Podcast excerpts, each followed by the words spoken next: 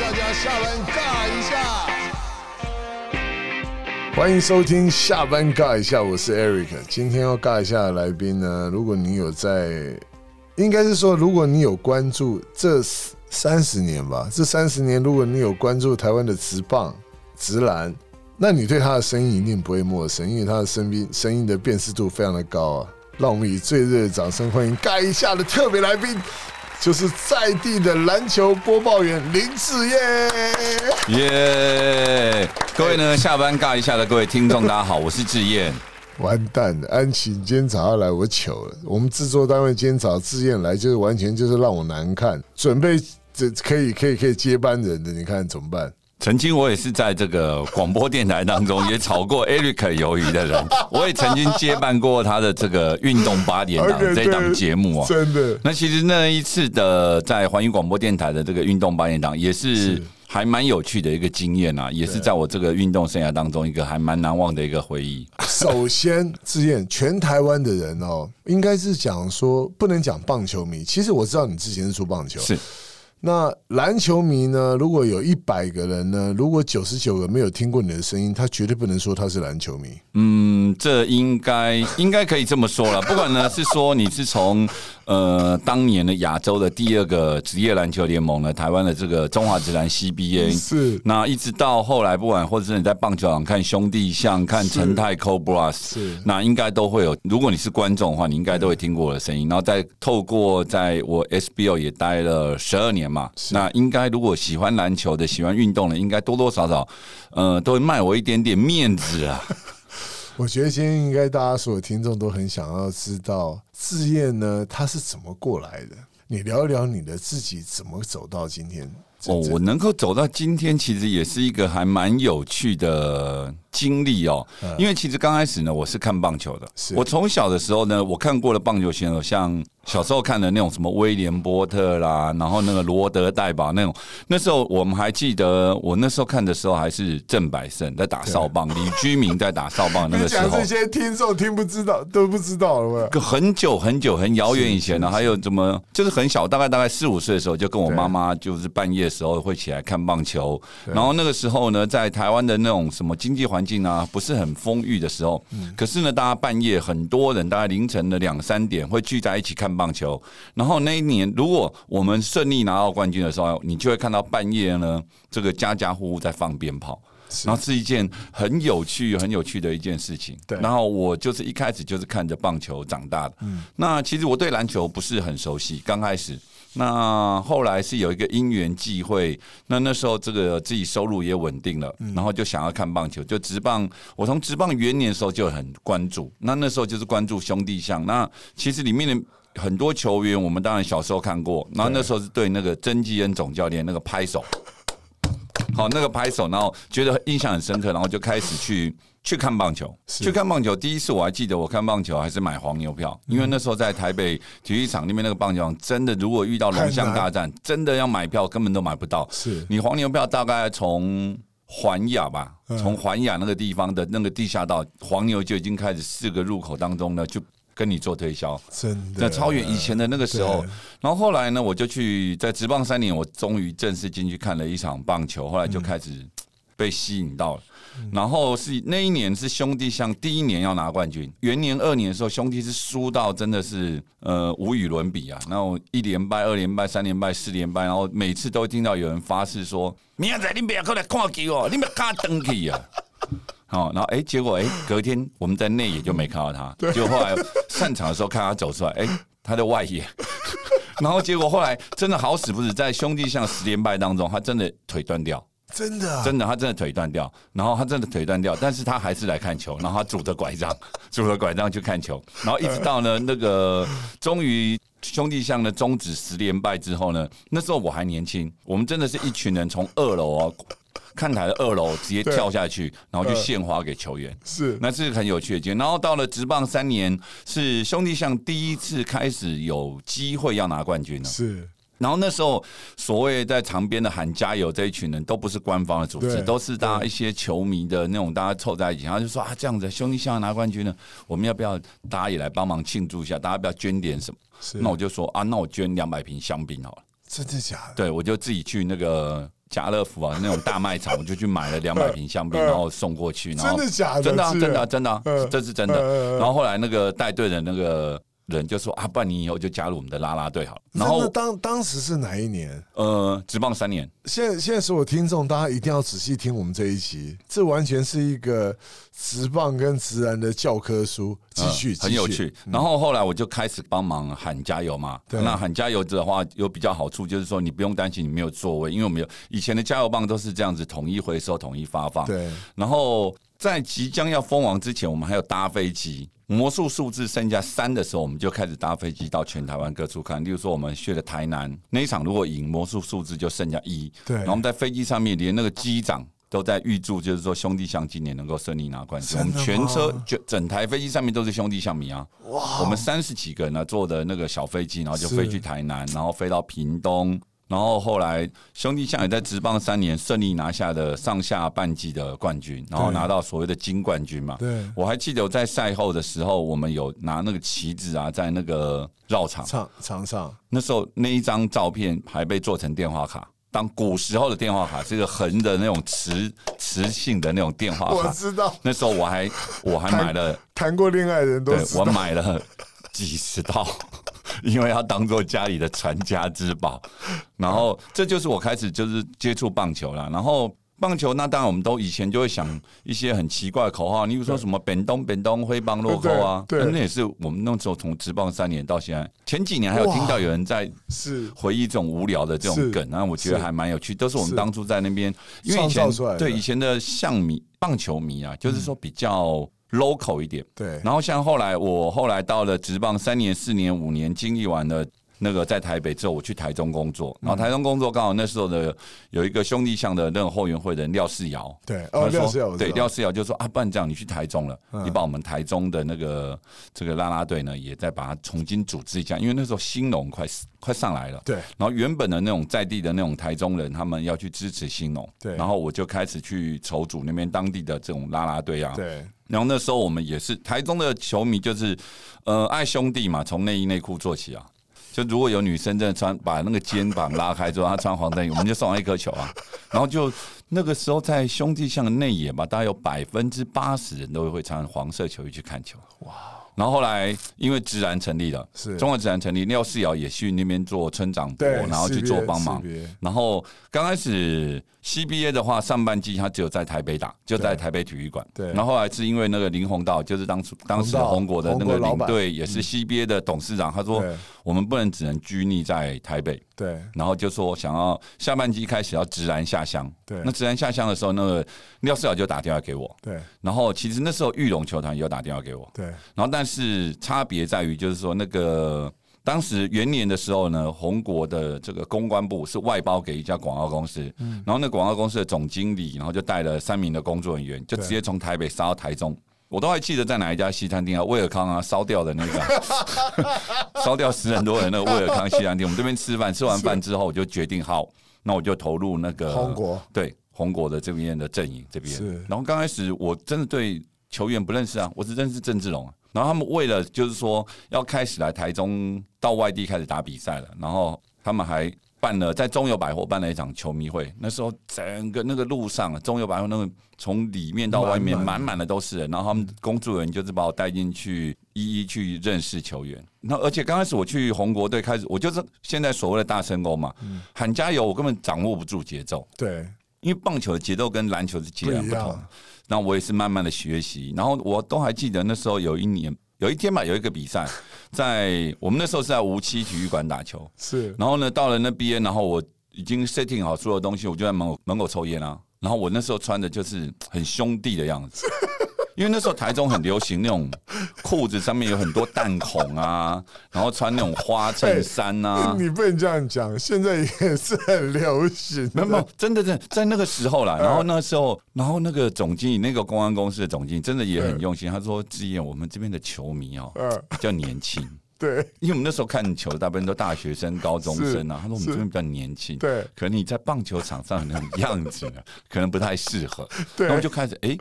警觉到，哎，对呢，我们不能再把棒球场那一套动不动就要喊杀喊打的那种状况拿完全不同文化，不懂不懂不懂，因为在棒球场，在台湾棒球场，我率领过球迷围过好几次棒球场，然后骂过那个秘书长啊，然后这样很多次，然后到篮球场上就，哦，我后来思维我后来我觉得就是说，嗯、我算是一个可以成功的地方，就是说我会听了别人的建议，是后来我就开始去买一些很年轻人的衣服，我那时候都已经几岁了，然后我穿那个当年的品品牌，现在讲都还没有人知道 USNS。我知道，那一家的那个衣服大部分就是很亮，然后我那时候很喜欢穿橘色，对。橘色的外套、橘色的 T 恤，然后反正就是很亮，USNS 连帽子什么全套都是这样，对。然后就慢慢的改变，然后开始慢慢的去融入这些年轻人的了解他们的语言，然后知道他们到底在想什么，然后后来等到红国篮球队想说要自己做，不要外让外面的公关公，他想自己成立一个公关部的时候，那时候就第一个就打电话给我，嗯对。然后那时候在大陆工作，对。我在大陆当讲师，对。然后我就马上把花花款款的就回来了，因为那个我那时候觉得就是说那个林鸿道老板真的真的他对我很器重，他是直男的，我觉得应该是教父，对。哎。教父当然是洪敏泰啦，是他啊当初他做起来。可是问题就是说，整个把篮球推到一波高峰了。林鸿道算是有非常大的这种功劳，而且他的一个思维，他因为他当初曾经跟我们公安部讲过一句话，他说：如果今天我们封王了，嗯，因为元年红国也没有拿到冠军嘛。如果如果我们封王了，我们准备了六千条、八千条彩带，就没有人丢，那不是很丢脸吗？对然后那时候他觉得推广球迷才是红国队应该最重要的一环。例如说，像红国象还没有成立之前，他也曾经到兄弟象去跟他们打过曼雷啊，在兄弟象的那种年度嘉年华会去打曼雷啊，然后透过救国团系统到各个学校去寻访、走校园，让很多人知道，就是说啊，原来球员是这么有趣、这么好玩。你看郑重平常这样酷酷的，然后罗信阳不太爱讲话。黄春雄长那么高，跟大家距离那么遥远，可是他们去到校园，他们就真的跟小孩子一样。然后那时候我们真的虏获相当多的球迷，很多球迷暑假的时候存钱，就是为了要冬天来看篮球。哇，那那时候的那种球迷很恐怖。那像我们第一次到高雄嘛，第一次到高雄比赛的时候，游览车移动的时候，后面大概有一两百台摩托车，然后就这样，好像那种贪食蛇，真的啊。对啊然后就只是为了停红绿灯的时候跟球员挥挥手。那我觉得那个是红国队算是台湾篮球的盛世了。我们那时候第一我还记得吧，我们办球迷会，年度球迷会，嗯，是在现在的 TICC，对可以坐三千多个人的位置，是，然后而且是你必须是我们的年度缴费会员，对你才有资格抽。对，因为我们那时候，太多了，对，因为我们那时候的年一年缴五百元嘛，你想在二十几年前，一九九六年、九七七九七年的时候，一年要给我们五百元，然后才会成为我们的会员你员。们当时会员有多少？嗯，有效会员的话，就是大概三到五万，收钱的，一年五百元哦，收钱的。啊然后它的福利就是说，每个月你可以收到相国时代的月刊，那月刊大概就两张纸嘛，对。然后送一份小赠品，对，然后有机会参与年度的球迷会，然后跟我们每一场会留一些票给这些会员，因是。为以前那个红国到各地去打球，那个票抢的很严重啊。我知道，因为当时我晓得，对啊我，对，那时候被翻桌啦，被被那个黄牛翻桌啦，各种奇奇怪怪抢票，因为有时候会员订了没有来拿，然后桌上还剩十几张嘛，然后你就看到一群黄牛，然后这样冲上来抢啊什么的，嗯，然后我有被半路拦车过啊，对我吓坏，我惨了，今今天洗啊，结果被拦车下来，六票哦，然后跟我鞠躬，跟我说志燕啊。我知道你是谁谁谁，然后你方便吗？以后留个几十张给我们，类似这样子。我被一群黄牛，而且长得就是那种凶神恶煞的样子，嗯，对啊。那其实这是一个蛮有趣的经验。那后来直然也因为这样子，后来收摊了，然后结果也好死不死刚好遇到龙哥嘛，龙哥这个当立法委员，然后那时候也跟当时的这个林德福对体委诸位，主委，然后有聊到，然后开始去做了这个 SBO。那 SBO 那时候我也算是一个蛮幸运的，因为那时候台湾还有另外一个播报员小谢，对小谢去大陆了，对然后刚好我我在台湾，然后我就来担任这个播报员。嗯，原本我也想去西进的、啊，但是我讲错话。其实我跟你讲，你你太真的啊！如果那个时候你去的话，现在不得了。哦，有可能哦有可能，有可能，但是就是我没有办法改变我有时候当时啊，当时在那个十几二十年前，可能讲话比较口无遮拦。是我在中国讲错了一句话，全场丢我东西啊，很恐怖、啊。那句话叫什么？就说啊，欢迎这个来自遥远的国度台湾的留学生，就这一句，就这一句，就这一句。而且那一场是 BenQ 在苏州新新浪狮队的主场包场嘛啊，所以因为所以他来自因为当时都红国为，他那时候全国这个各地的经销商都有来嘛，然后刚好也有一群留学生，然后来这个上海读书，然后顺便来看球。对。然后他们特别邀请他们来嘛，对。然后我就说啊，欢迎来自遥远的国度这些台湾留学生一同来看球。哎，也没什么，在台湾你就算台湾你说什么都嘛可以，对。台湾你说这么独立啊、统一啊，也不会被抓去关啊。对然后就我这样讲了一句话，然后哎，好死不死，突然有一个人有一个有一点脑袋比较清楚了，还是脑袋这个很很不清楚的很闭锁的，他站起来用那种苏州的那种有点腔调，台湾不是个国家，哪来的遥远国度？你搞台独！我操！他第一个真的吗？对对对当，下当下当下，那中国这是一个很有趣的一个地方，就是说，当有一个人喊，一群人就跟着喊。对然后当有一个人丢东西下来之后，哎，全场就开始丢东西了。反正那一天呢，真的是我算是这个去这个中国发展有点这个出师不利啊。那一场苏州的比赛结束之后，后来我就回来了，我就回来台湾继再续也再也去不了了。然后我就去就去报社工作了，然后去报社工作之后，再开始在运动圈啊，再继续再再走这样。不过我相信哦，我觉得志燕在台湾啊，在这个篮球圈呢，你遇到了很多很多的事情，你怎么去调试你自己，调整你自己？就以 SBO 开始好了。从 SBO 元年那时候刚开始的时候，其实他第一场他是没有客满的、欸，嗯，他那时候十一二月开打，其实没有客满。从开幕战就是玉龙对新浪，那时候也不过是两千多人而已，你知道吗？安琪他都记得哎、我都记得啊。因为这个这些事情很对我来讲是很记忆深刻，很深刻因为我我会觉得就是说，台湾好不容易又有一个联盟要开始打篮球了，是然后为什么大家都没有那么努力啊？没有很用力的去做推广？因为因为我以前待过球团，因为我们会知道，就是说行销这一块真的是非常重要。是然后刚开始其实 SBO 是前几个月吧，一两个月吧都没有客满。那时候 SBO 还买一送一，门票买一张送一张。到后来，哎，隔周开始有效果，买二送一，买三送一。嗯，到后来 SBO 第一次的满场是什么时候？你知道吗？跟陈建州有关系。哦，对，陈建州那时候跟大 S、小 S，然后就是说到了圣诞节了嘛，他们想说就是把这个球赛门票买下来，招待那些那种这个育幼院啊，或者是弱势家庭来看，那是 SBL 第一次满场。哇，然后那一次满场，因为那一天反正门票钱全部他出了，对所以所有人进来看球都不用钱，就算你不是弱势的人，那一天进来都不用钱。那是 SBL 第一次的满场，那很有趣的就是，当那一次满场之后，当然也是时机也刚好很准。那一次满场之后，开始信安也要回来了，然后开始有一些话题出现，例如说林志杰把篮筐给灌坏了，什么什么的。后来 SBO 就开始习惯性满场，只要有新浪对玉龙一定满，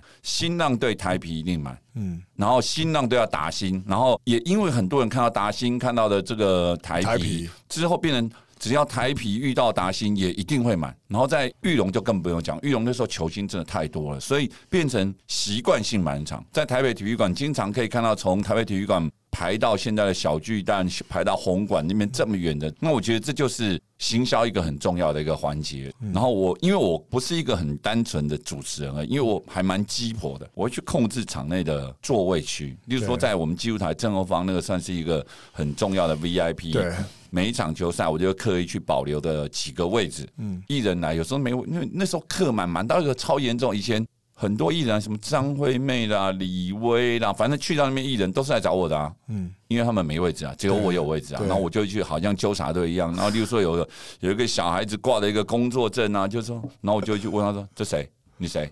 哦，这是我爸在体委会。”你爸是贵宾，你不是走，我就走，然后就后面去清位置。SBO 人力没有那么多，他们卖票就是光卖票。然后我也会对于就是说像，例如说球迷的那种情绪会去掌握。例如说、那时候虽然我刚我有在帮忙新浪，嗯，可是就很多人有一场球赛在一直在骂陈志忠，嗯，笨射丢，为什么？笨射？因为陈志忠打球就比较有不不技术，不是脏他有技术性的对脏。那陈忠是我学弟，我太了解他那种个性。对，然后就是我还会冲上，我还冲到那个看台去骂那个观众，我讲的比较难听啊，在节目上可能不方便讲。我说我们不缺你这张门票的钱，你现在给我出去。嗯，我说球员是我们每个人最重要的资产，你们没有资格骂他。对你们可以虚无，你们可以不帮他加油，你们可以不怎么样，然后但是你们不能这样子对球员人身攻击。对，到现在也有也有网络的人会说啊，林志颖会骂球迷，会啊，我会骂球迷啊。是。我觉得你做的不对就会骂，这件事，对我是啊，我对会骂球迷啊，我我连主办单位都会骂，对，所以我现在人缘不好。不会，然后就是说 SBO 完后来做了十二年，其实 SBO 最强的，我觉得从前几年就是说在三四五年的时候是蛮蓬勃的，嗯，因为转播权谈的问题，就让 S 有点掉下去，一直在像 SBO 第九年吧，我记得吧，应该那时候是汉创，也是你们团队在做的时候，对，那一年的民营赛是我除了元年那就不用，元年二年的时候民营赛大家漏夜排队都不用讲，已经低迷了那么久。第一次那那一年民营赛在高雄的那种巨蛋，是我做民营赛最爽的一次。谢谢，有超级大荧幕，然后我们因为那个大荧幕，然后全场这样站起来跳啊、欢呼啊，然后那他觉得那种氛围才是对的。嗯那后来我离开 S 之后，那也因为因缘际会嘛，因为富邦这边也我常年做他们的那种公益活动，然后他们就。也让我进去 UBA，然后我也看了这些 UBA。你像曾祥军，我从一年级看到他四年级，到现在他加入了职业队，然后荣医生那时候也是从一个哇，傻呆到现在。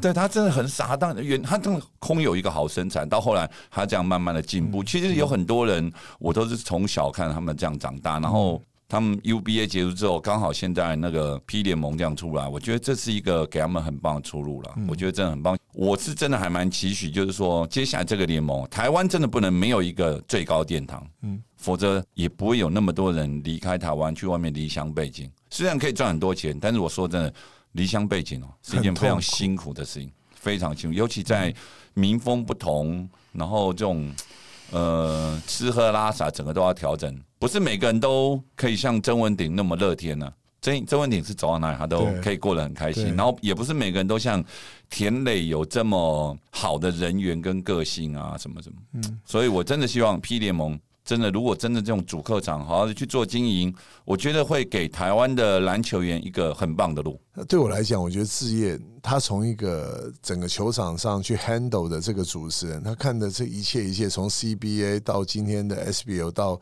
现在的 P League，我想要问你的是说，你觉得 P League 这个联盟呢，他接下来你觉得你对他有什么样的期许？嗯，我对 P 一个一个最大的一个期许，当然就是说希望它能够长长久久啊，嗯，不要再像 CBA 只有五年，因为那个断层是很严重啊。大家不要忘记了，大家现在看什么日本职篮、韩国职篮，不要忘了，台湾可是全亚洲第二个职业篮球联盟。当初第一个是菲律宾，韩国的职业联盟是在跟我们学的。嗯，我记得我那时候还在 CBA 的那个时候，因为我也待过，我除了待待过红国队，我也待过 CBA 公司，就是联盟公司里面当过赛务部。对那时候是韩国人来跟我们学的，对然后到后来日本人也来这边跟我们侧入啊学习。大家不要忘记，在 CBA 最好的时候，那时候的高中生是谁？张志峰、陈兴安、欧阳靖恒、哈孝远等等等这一群人，那时候他们是高中，他们那时候高中想到哇，我未来有这条路可以走。对，那我觉得那时候是给很多 呃篮球员一个很棒的一个梦想。那时候郑重薪水一个月多少钱多少钱，啊然后人潮这么多对。可是当 CBA 垮台之后，你看后来那些黄金世代之后，台湾是不是出现了一小段的断层？然那时候后到了大家还在很血，对，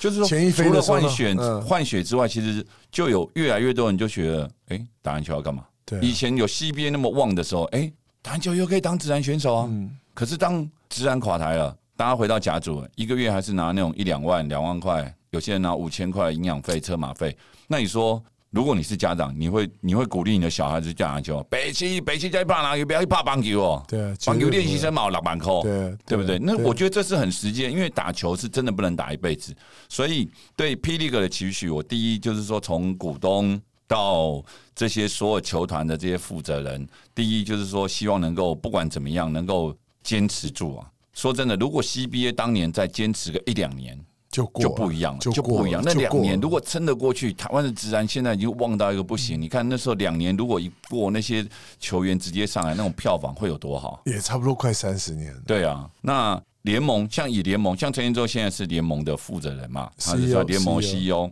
他第一要把这个 P 联盟带对方向，对就是要走一个很对的方向。对那再来的话，怎么样去跟台湾的很多篮球界基层打好一个很稳定的关系？因为毕竟现在眼前有一个最大的阻碍嘛，就是说很多人到底说 P 联盟跟 SBO SBO 未来是要怎么样去做定位区隔？毕竟中华民国篮球协会是我们对外一个最重要的一个联系的一个窗口跟管道。是是。那很多国手的选训啊，什么什么什么什么一大堆，都是要透过中华民国篮球协会。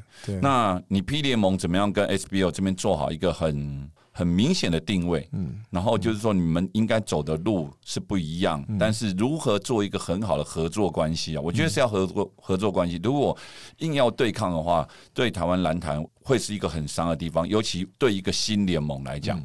那再来的话，各个球团现在对于所谓的主客场的经营，我觉得现在都已经相当成熟跟稳健了。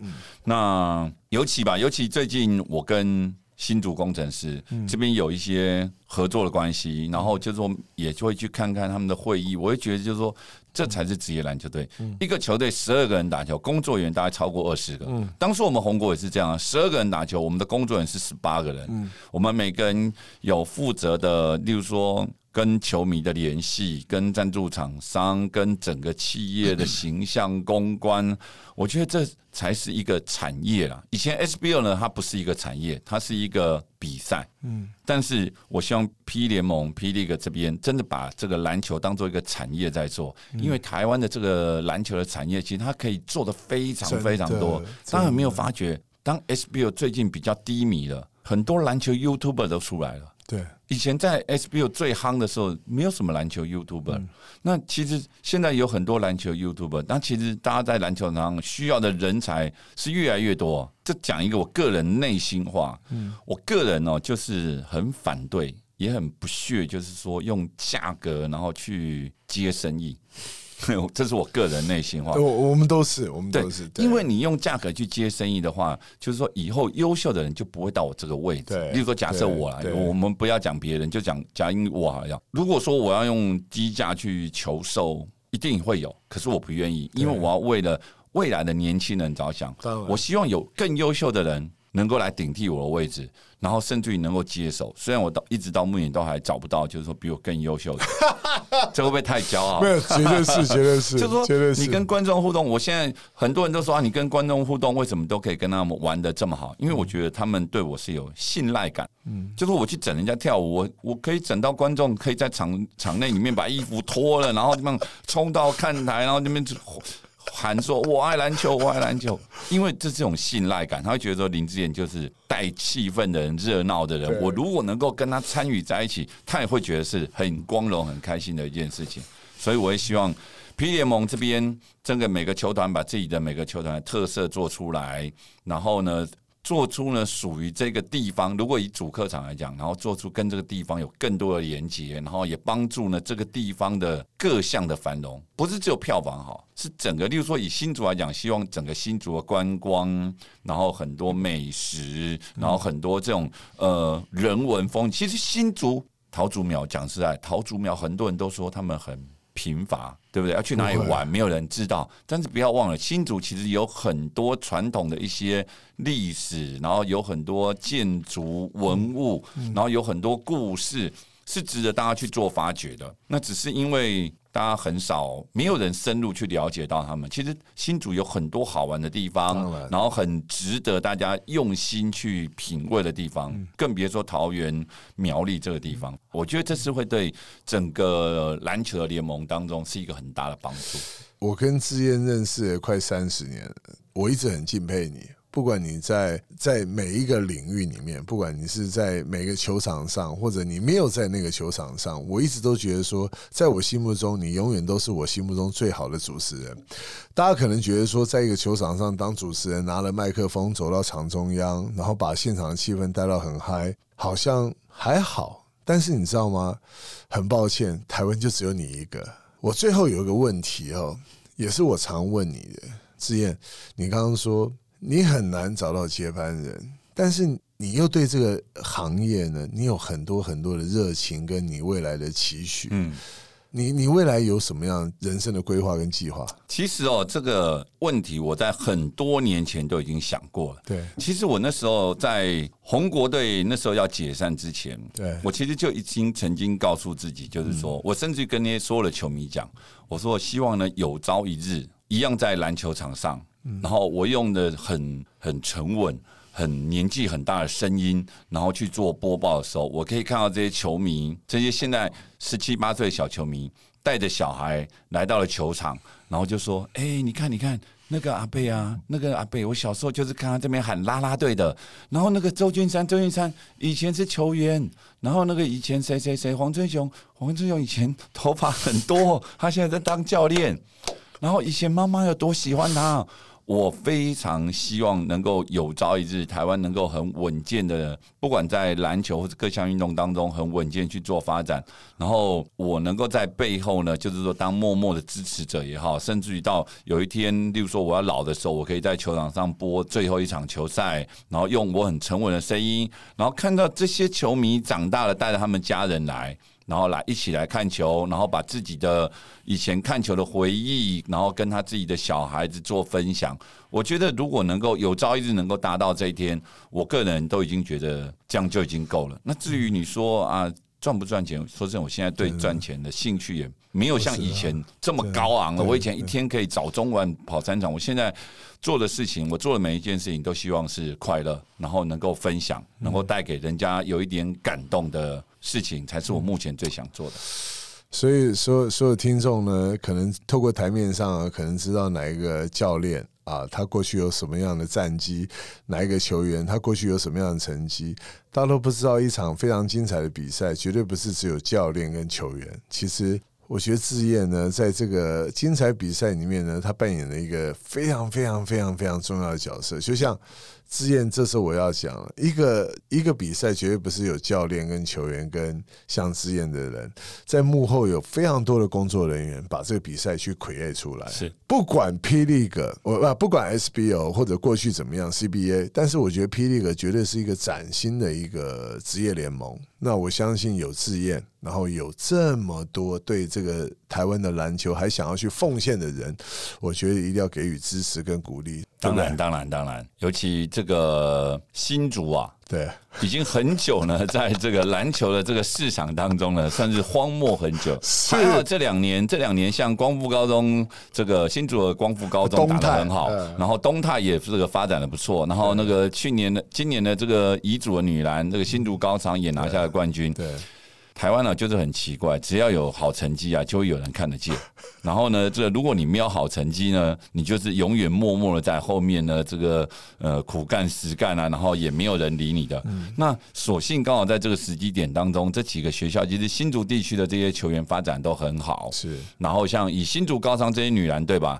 然后他们全部都是新竹人，是，他们没有去挖角外县市的人，然后来打出好成绩。对那我觉得希望呢，新竹工程师他未来呢可以成为呢新竹热爱篮球的运动的人一个最高的一个梦想。谢谢。男生来打球，女生来当，不管是当记录台、做行销，然后做这么球场服务都好是。我希望未来在新竹工程师这支球队当中，会给予呢新竹地区呢大量的工作机会。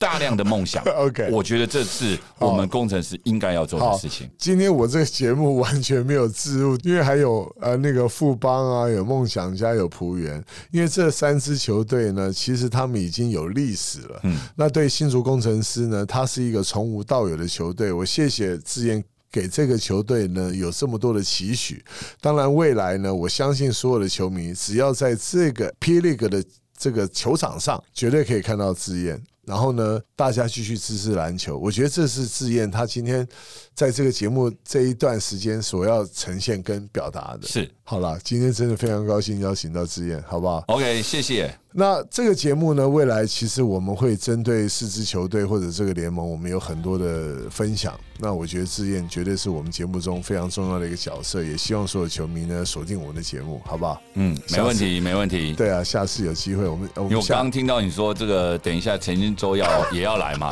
所以我今天都没有讲陈金州的坏话哦。好了，小小黑马上要来了，但是这个制作人讲说小黑要先上还是志燕先上？我说志燕先上。没没没没，那那陈建州先上。OK，OK 哎早知道他先上，我刚应该讲一讲他的坏话，反正他们就听不到了。好了好了，今天非常高兴邀请到志燕，但也谢也谢谢志燕，也希望志燕继续为我们台湾的篮球而努力，好不好？OK，我们下班尬一下，再见了。耶新竹再来尬一下。耶，OK，好，拜拜。喜欢下班尬一下的听众朋友，欢迎你们到 Sound On 还有 Apple Podcast 订阅我们节目，也欢迎留言给我们哦。